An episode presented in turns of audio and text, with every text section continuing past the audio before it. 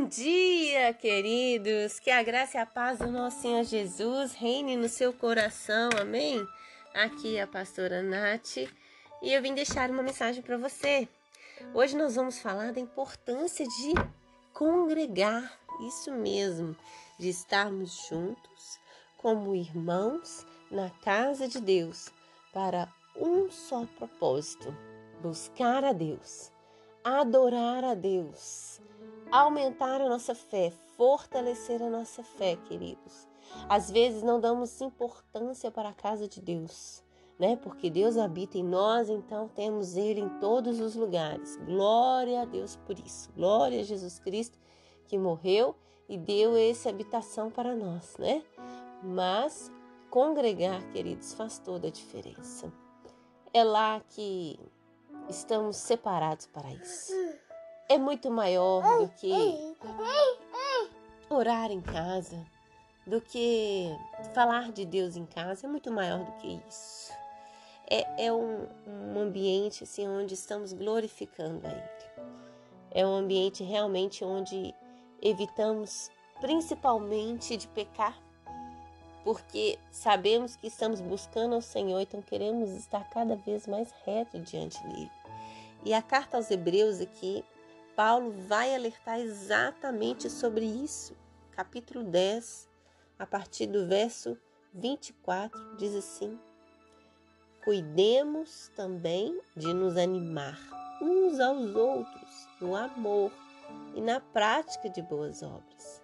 Não deixemos de nos congregar, como é costume de alguns. Olha isso, queridos.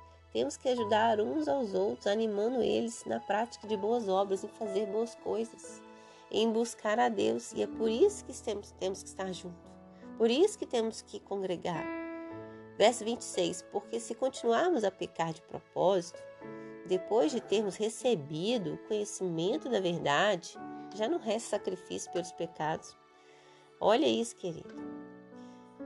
Porque quando pecamos sabendo que é pecado, depois de buscar a Deus, depois de conhecer a palavra, se continuar na prática, aí infelizmente, né, o Senhor abomina, abomina o pecado, a prática dele, ele te perdoa quando você arrepende, mas continuar pecando, aí é terrível, expectativa de juízo e fogo.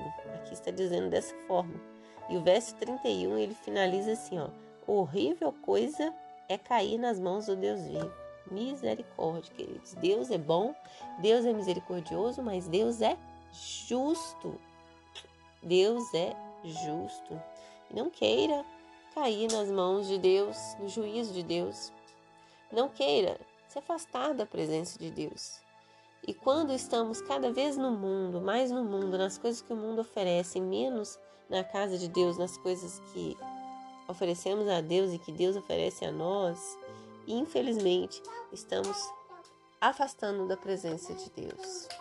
Porque o mundo, ele nos engole, ele nos preenche a ponto de falarmos não tenho tempo, não consigo dedicar as coisas de Deus, não consigo ir na igreja. E é aí que mora o grande perigo.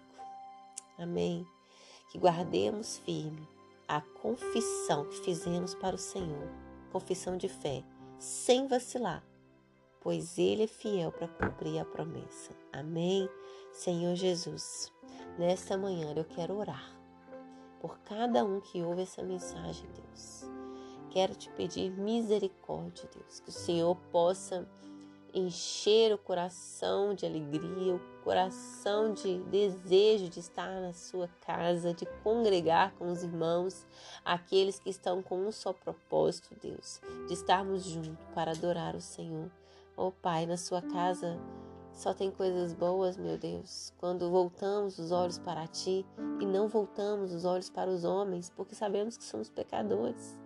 Mas quando estamos lá, a atmosfera é o Senhor a presença é sua.